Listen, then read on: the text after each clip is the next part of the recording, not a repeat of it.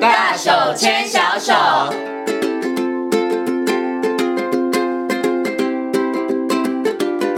这里是教育广播电台，您现在所收听到的节目呢是《遇见幸福幼儿园》，我是贤琴。接下来呢，在节目当中，我们要进行的单元是“大手牵小手”。那么在今天的单元当中呢，很高兴的为大家邀请到奇威专注力教育中心的廖生光老师呢，光光老师来到节目当中，跟所有听众朋友来进行分享。Hello，光光老师你好。啊、各位听众大家好。嗯，今天呢要邀请光光老师来跟大家谈视觉发展。可能呢很多人跟贤琴一样，一提到视觉发展啊，我知道了，就是视力，怎么样让我的孩子不会近视，对不对？其实没那么简单，对不对？啊、对，实际上呃，我们的眼睛上非常复杂哈。那视觉发展，我们大概可以分成大概几个，第一个当然是视力问题，还有第二个是视觉知觉，那第三个是眼球动作的协调度。嗯哼，OK，好，所以视力只是其中的一个，啊，对不对？然后另外还有包含了其他眼球的动作，对对，啊、哈就有点像是我们看人，我们要眼睛要一直盯着人家看。嗯，眼睛可不可以咕噜咕噜转的啊、？ 对，好、那就是诶，我们阅读的时候眼睛就要左右移动。哦，哦，那是小孩子可不可以很协调的练习眼睛移动？实际上也是在视觉发展的其中一项。嗯哼，OK，好，所以呢，光光老师做了简单的说明哈，什么是视觉发展，它包含了面向不只有视力而已哈，还有其他的部分。那接下来呢，我就想请这个光光老师来跟大家谈一下，那以这个小朋友 baby 出生之后，一直到他可能上了幼儿园，他的视觉发展的历程是怎么样？大概到了几岁，他的视觉发展才算是完成了，或者是已经成熟了呢？那我们可能就分成几个面向来看哈。呃，第一个视力来说的话，实际上小孩子一出生的时候，全部都是近视眼。是，哦，对，就是基本上小婴儿出生的时候，基本上眼睛是闭着的不看人的。哦，那等到大概一个月左右，他眼睛就张开，就可以开始看人。好、然后呃，但是这时候呢，他眼睛的，因为他的头比较短，嗯，哦，所以他眼睛也压得比较扁，是，哦，所以呢，他的眼睛的前后距比较近，哦，所以他一出生是一个大近视眼，是，哦，他几乎他只能看到大概三十公分左右的距离，老师你要靠他很近，哦，对，对不哦，对就是诶，如果我们靠它近，它就看得到我们的眼睛，哦，它就会对我们笑。是啊，哦，但是如果你距离它三公尺，基本上就把你当背景他看不到。啊，对啊，常常看不到。哦，所以了，爸爸妈妈在小 baby 的时候，你要跟他挥手 啊，什么一定要靠他很近。啊对对对对你在远远的地方想说这孩子怎么都不理我，他看不到你是正常的啦。那等到大概呃第二个月，它眼睛就张开了，嗯好、但是它就是近距离的看得到。那等到第三个月的时候呢，诶，它开始就是跟我们互动，一般的距离大概基本上是没什么关系。是但，它大概只对人这种比较大的主体会有兴趣。嗯哼哼，那等到第六个月的时候，它就对周边的事物会开始有兴趣。是哦，诶因为对周边有事物有兴趣，他就会坐起来。哎、嗯然后等到八个月，他可以看得更远，哎、他就开始想要爬去拿东西。是，哦，那等到一岁的时候呢，基本上他的基本眼球动作、基本的眼睛的功能就跟我们差不多了。嗯，哎，但是他的眼睛呢，渐渐变得有一点点远视。嗯哦，那基本上等到四岁的时候，小孩子视力大概就跟大人差不多。是，哦，但是还有一点点远视。那这个远视实际上是好处。嗯哦，那等到七岁的时候，他基本上视力就会介于就是接近跟成我们人正差常不的多了差不多。哦，所以基本上视力大概在七岁到九岁的时候，差不多就是跟我们正常的差不多。嗯，OK，好，所以刚刚其实啊，光光老师很快速的跟大家分享了孩子的这个视觉发展的一个历程哈，所以其实四岁的时候，其实那个功能性也是差不了太多了。哦，对，对不对？哈，那你刚刚讲说七岁到九岁的时候，他其实就应该算是发展的比较完整跟成熟的。那我想请问一下光光老师，是不是在这个时候，如果孩子的眼睛，比如说他视力受损啊，或者是呃功能上面没有发展的那么好的话，如果比如说他九岁之后，是不是要再调整就有点困难了呢？嗯，对，哦，就是说小孩子是让小孩子，我们会建议他在四岁的时候，嗯如果可以，四岁的时候最好先做一次视力检查哦哦，因为是有些小孩子实际上他是双眼视差，嗯哼哼就是他一只眼睛看得清楚，一只眼睛看不清楚。是哦嗯，那那个东西就会变得呃，因为他有一只是好的嘛，嗯，所以我们察觉不出来啊，对对对，嗯好、那个东西又长大以后，它的立体觉就会比较弱。是嗯哦，那立体觉比较弱的小孩就会有两种特征，第一个就是很容易莫名其妙打翻东西，因为他没办法判断距离，哦，拿东西就把东西弄倒，哦，这是第一种。第二种是立体觉会比较弱，是哦，啊空间概念会出不来，会比较容易跌倒吗？呃呃呃，有近视或远远视，通常是远视的人会比较容易跌倒，哦，近视的实际上还好。嗯是嗯哦，那目前比较麻烦是，通常一只眼睛好，一只眼睛不好的小孩，但是他因为立体觉没有出来，嗯哼所以他以后的数学就会比较差。哦，像空间那种，对，不我觉得等到四年级有什么体积啊、容积啊、表面积啊，他完全 一点概念都没对他来有。讲都是平面， 对不对对对哦哦，所以在四岁的时候，孩子最好去做一个检查，因为可能你平常看他啊看东西好像都没有问题，可是就像刚刚光光老师说的，他也许两只眼睛是有视差，因为他一直在依赖那一只比较好的眼睛，对你会察觉不出来。可是如果就是如果孩子到了念书的时候，我们刚刚讲可能到了小五、小六、九岁了、十岁的时候才发现这个问题，其实要纠正也很困难了。对啊、呃因为他实际上在比较小的时候，他应用运运用两只眼睛，他会发展立体觉。是，嗯那四四岁的时候，他既有爬高啊、探索环境，他反而立体觉。但是如果那时候我们没有去协助他，嗯、他的立体觉就受到限制。是，那虽然长大以后九岁我们把它调整好了，两只眼睛都看得清楚，但是他在关键时期要发展立体觉的时候，他上面有那个经验。哦，是，所以他在这个部分上面，他还是缺少的。对所以他在这个部分上面继续的要在发展，他可能。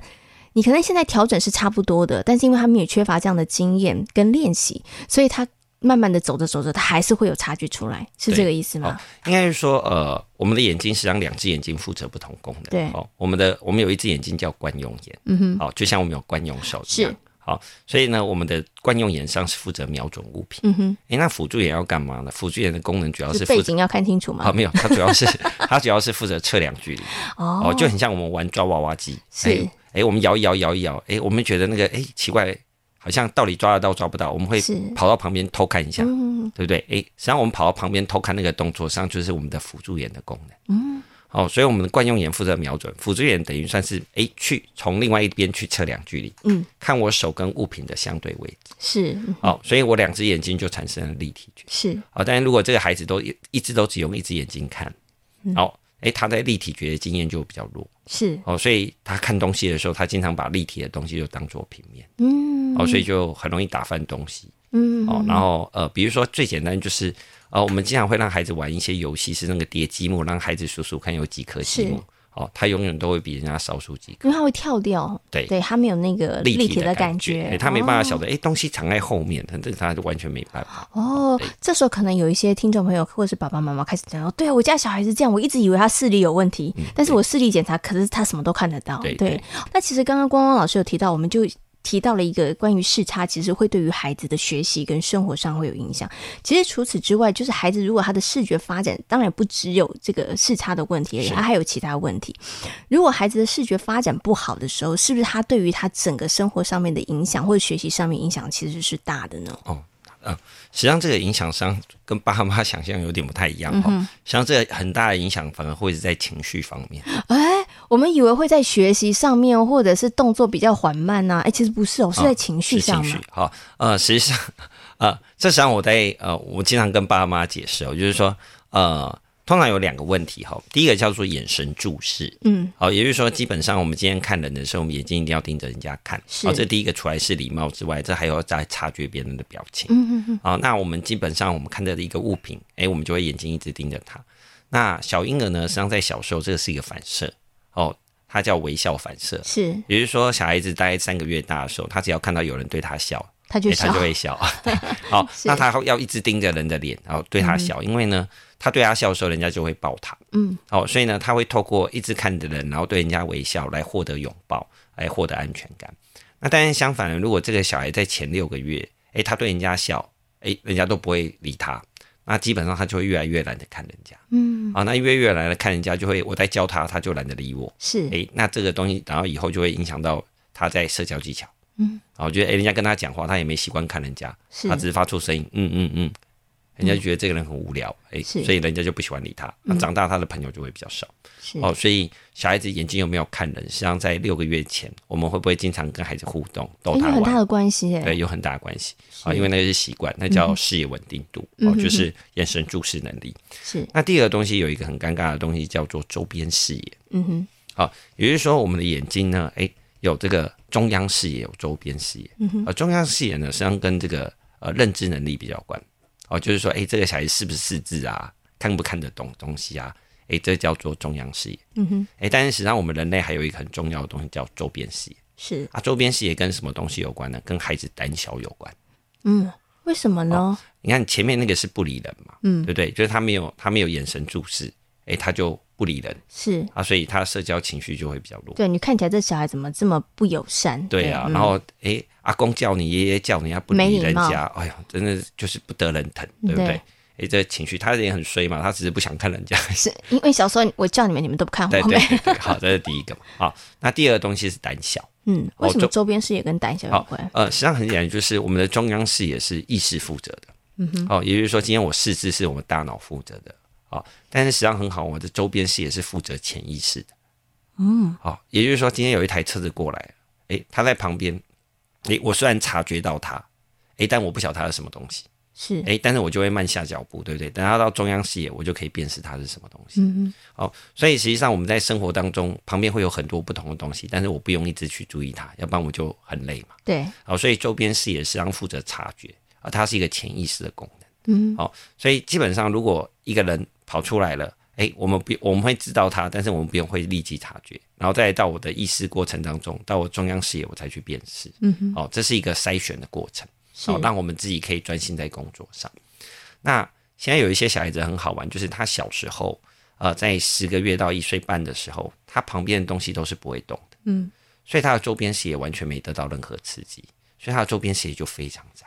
哦，那就有点像我们要吓你一样嘛。哦，今天我要吓你，我就会躲在一个柱子后面，哦，我突然跳出来，你就被吓到了。是，那我站在你旁边跳一下，你为什么不会被吓到？嗯，呃，很简单，因为我可能有感觉察觉到了，对，就是我的周边视野已经察觉到你了，你再跑出来，基本上没什么关系。是但是东西不可能没有经过我的周边视野跳到我的中央视野，这嗯是不可能的。好，所以呢，诶，周边视野很窄的小孩就很尴尬，你挥一个手，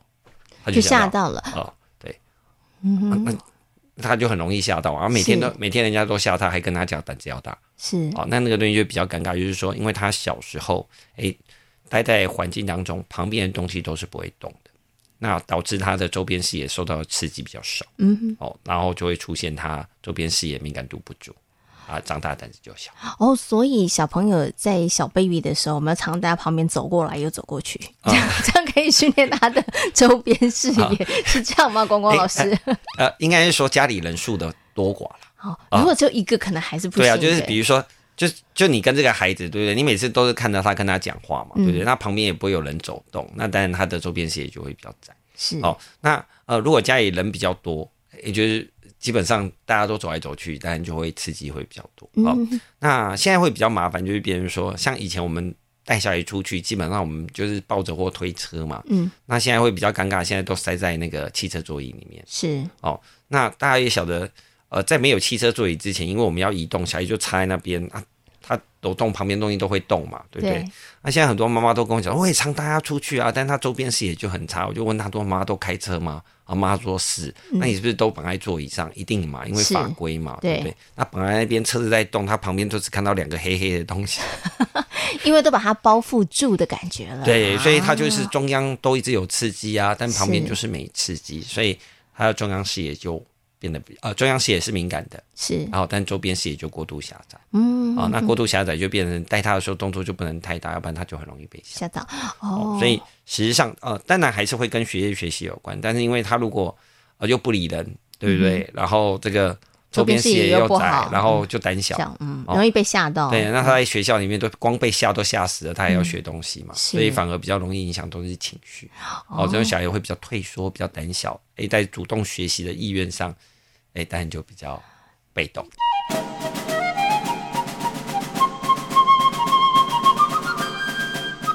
好，那我想接下来请问一下光光老师一个问题哦。那我现在看到好多的爸爸妈妈真的就拿三 C 产品给小孩子玩，请问一下这个三 C 产品呢，它到底是帮助孩子的视觉发展？因为想说小朋友这么小，朋友眼球就咕噜咕噜转， 要看着那个荧幕，是到底它是有帮助的呢，还是其实是害处大于帮助呢？嗯，应该这样讲，就是说，呃，呃，三 C 产品大概就是回到我刚刚讲的这个周边视野嘛，嗯哦，哼，就是说，哎、这个现在三 C 它产只有品中间视野，啊，，对对，这个三 C 产品真的它设计的很厉害，就是基本上一个小孩子大概一岁哦，大家就可以自己拿着 iPad 自己玩了，而且他玩的很认真，所以我们就觉得很棒嘛，嗯哦。那但是也有一个缺点，就是哎、我们想想看，我们在让孩子玩手机或玩平板电脑的时候，我们训练的东西是他的中央视野还是周边视野？哦，那因为中央视野的动作已经太刺激了，所以导致他就会忽略周边视野。哦，哦，所以是他就会变成，当然我们可以让他玩，但他就会越看越窄。嗯，啊，越开越窄，他就越容易被吓到。然后我们又怪他脾气不好。是 哦，你看那个宝宝心里苦，宝宝不说。他真的很酷，因为不是我的错，对啊我真的没看到。你让他看电视可能还好一点，因为荧幕比较大，他要左边看一下，右边看一对下。，哎所以我就有一个问。他还要找一下题啦，那我们不要看手机，我们看 iPad 大一点可以 吗？呃，iPad 的大小还是稍微小小一点，哦，你可能要让他看大概，然后看电视。电视荧幕那哎好所以其实要如果真的要给小朋友，可能看一些动画或者是一些学习教材，但所以真的比较好，你可能用电视的啊会好一点了。对，第一个距离远嘛。对嗯哦，我们刚刚讲说这些小孩都近视眼，所以我们要鼓励他看远一点，那眼睛才会恢复正常。是，哦，那他在小时候这个视力还没有好的时候，我们就让他习惯看近的。嗯、那他近的看得很好，但他远的没有察觉。是，哦，那现在有的没有察觉，碰到一个问题，就是小孩子为什么要学会动呢？很简单，就是诶，他本来只能注意大概眼前大概三十公分，然后渐渐他可以注意到眼前五十公分，然后渐渐注意到一公尺。诶，等到大概等到大概九岁的时候，他就可以再看到大概三公尺以外的东西，所以他开始就会想要爬。是，对，因为距离太远了嘛，嗯，哎，他就会想要爬。哎，但是如果我们都让他一直看近的，他对远的察觉就会越来越钝，嗯，哦，那他既然没察觉远的，他就懒得动了。哦，你嗯看，所以那个影响也是这个一环扣着一环的，对。哦所以像刚刚这个光老师说，小朋友如果他们太常在看这个三 C 产品的话，他们的周边视野上面其实发展会有问题的，因为他只会专注在他前面的中间视野的部分。那在使用三 C 产品的这个过程当中，除了我们刚刚讲的周边视野之外，其他部分上面是不是也会有影响哦呢？其他的视觉发展上也是不是也会有影响呢？那目前来说，就是在一些极端的个案上了啊、哦，在一些极端的个案上，我们会碰到，就是说，因为它本来就是近视，嗯，哦，那如果我们大量的光照，哦，就是大量光照的话，会导致它在视网膜那边呢比较容易受伤，嗯，哦，那这就同跟视力会有关系了。对，它就会变成说，因为视网膜受伤，有点像是我们大人的黄斑部病变。呃，糖尿病病人他们很容易就是视网膜有剥离啊，黄斑病病变。那视网膜有点像是底片。嗯，哦，诶，我们近视的话，就是镜头呃度数不好嘛，诶，所以就是镜头换一个就解决了，所以这还好，我们戴一个眼镜都可以解决。但如果是底片坏掉，很麻烦啊、啊，对，它就是不可逆的。嗯，好、那但在极端的个案上，就是说有些小孩就是变成是爸妈真的都不理他，然后他一天看超过五六个小时的手机。哦，在极端的个案上，的确是有小朋友因为呃长时间看手机而导致他的眼球动作都不动，然后因为过度看，所以导致黄斑部有受到损伤。是嗯哦，那当然就是比较容易出现弱视或视力上面的问题。嗯哦，但因为这个东西会变得比较麻烦，我都会跟爸爸妈妈讲说，呃，如果是视网膜受伤的话，基本上它是一个完全不可逆的，就是等到长大我们就只能用弥补，用扩视机或用什么。哦，所以我们还是会建议爸爸妈妈就尽量在一岁以前，尽量是不要接触，嗯比较好。哦，那你等到比较大了以后，大概一天最多就是有荧幕的东西，最多只能到三个小时，是，哦，最多只能到三个，也包含电视啊、电脑啊，通通嗯加在一块儿了。。对，嗯哼哦哼，OK，那基本上来说就是去控制那个时间的频率。嗯哦，我不会跟爸爸妈妈说都不可以让孩子玩。哦，特别是这孩也很子，困难啦。呃，对，特别孩子生病的时候给他们玩，真的讲让爸妈轻松很多。 哦，要打针的时候，起码他。而而且小朋友可以稍微转一下注意力，要不然对对身体的对对疼痛是哦真的很难对受。嗯对对对，好，那所以我不会跟爸爸说完全不可以接触，但是就是时间一定要控制。是嗯哦所以一岁以前记得，请爸爸妈妈千万不要让孩子接触这些三 C 产品，对对他的视觉发展来讲其实是有影响的。那等到孩子大一点之后呢，刚刚光光老师，我觉得这个弹性还蛮大的哦，三个小时一天不要超过三个小嗯时，但是一天不要超过三个小时，千万不要一次给他三个小啊时、哦， 这一样会对眼睛有伤害的、哦。这个三个小时是可能所有零散的时间加加起起来来对，不要全部加起来不要三个小时哈、哦。那如果一次看的时间，就是如果以三岁以前的小孩子一次看的时间，大概是十五到二十分钟嗯就是极限。是对嗯就是呃，不能不是三十分钟以上，在十五到二十分钟就要 stop。是对，OK，好，好所以这个也是提醒爸爸妈妈，因为是现在很多的小朋友，爸爸妈妈其实也会提供三 C 的产品了哈。是那在生活当中，有的时候是真的不得不使用的时候，还是要提醒爸爸妈妈要稍微注意一下，因为为了孩子的这个视觉的发展，还是要特别的留心哈。最后，请问光光老师一个问题，因为刚刚光光老师有讲，四岁是一个非常重要的关键期哈，因为孩子的视觉的发展大概已经近乎到八成九成了哈。那建议啊、呃爸爸妈妈可以带孩子在四岁的时候去做一个视力力方面的整个发展的一个检查。那想请问一下光光老师哦，就是除了爸爸妈妈主动的带孩子去做这些呃检查之外，爸爸妈妈还可不可以从哪一些的状况里头发现，哎，我的孩子可能在视力上面有一点点问题了，不只是视力，他可能还有在视觉发展上有问题。爸爸妈妈可以在哪些部分上察哦觉？，通常来说，我会建议有三个指标啦。哈、啊，第一个就是爸爸妈妈，当然讲出来，爸爸妈妈本身自己就有先天性的重度近视，或者是家族嗯 OK 有这些问题的话，那当然爸爸妈妈要特别注意。好、但这个几率实际上是不高的。好、那但是有三个东西我们可能就要注意啊。第一个，这个小孩子就是不习惯看人，哦，他哦就没有、不习惯看对就人是你跟他讲话，他有时候回答，有时候不回答，但是他都嗯不看你，他讲话的时候他也没看你。是哦，那就代表说他眼神注视不好。嗯哼，好、那呃，眼神不不好，当然可能有很多的原因，有可能是眼球动作的问题，也有可能是心理方面的问题。好、当然如果呃小孩子超过两岁以上，我们在跟他讲话的时候，他眼神会有漂移或者没办法一直注意我们，这部分可能爸妈就要注意。嗯好、哼哦第二个就是很容易莫名其妙地跌倒，哦，觉得明明有一个门槛，他走过去了他没看到，哦，就扑街了。哦，那这是通常来说是他在那个有视力方面问题或者立体觉有问题哦，所以一个这个小孩子很容易走路就莫名其妙跌倒，诶，明明都没有任何东西，他也会跌倒哦，只是跟爸妈想象不太一样，绝大多数很容易跌倒的小孩子哦，去测完眼睛以后呢，他们大部分都是远视不是近视是，哦，就看太远了啦嗯哼哦，所以导致看不到景看不到自己的脚，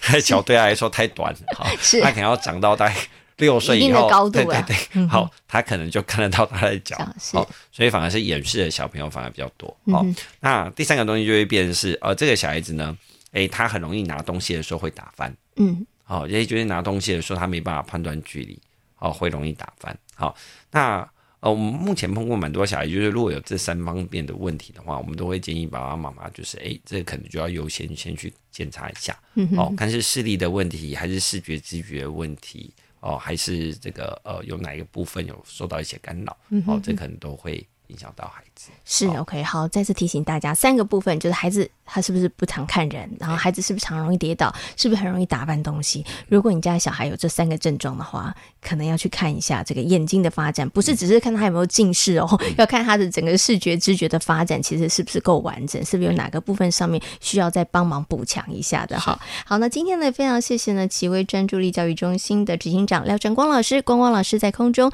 跟大家所做的分享，谢谢光光老师。谢谢。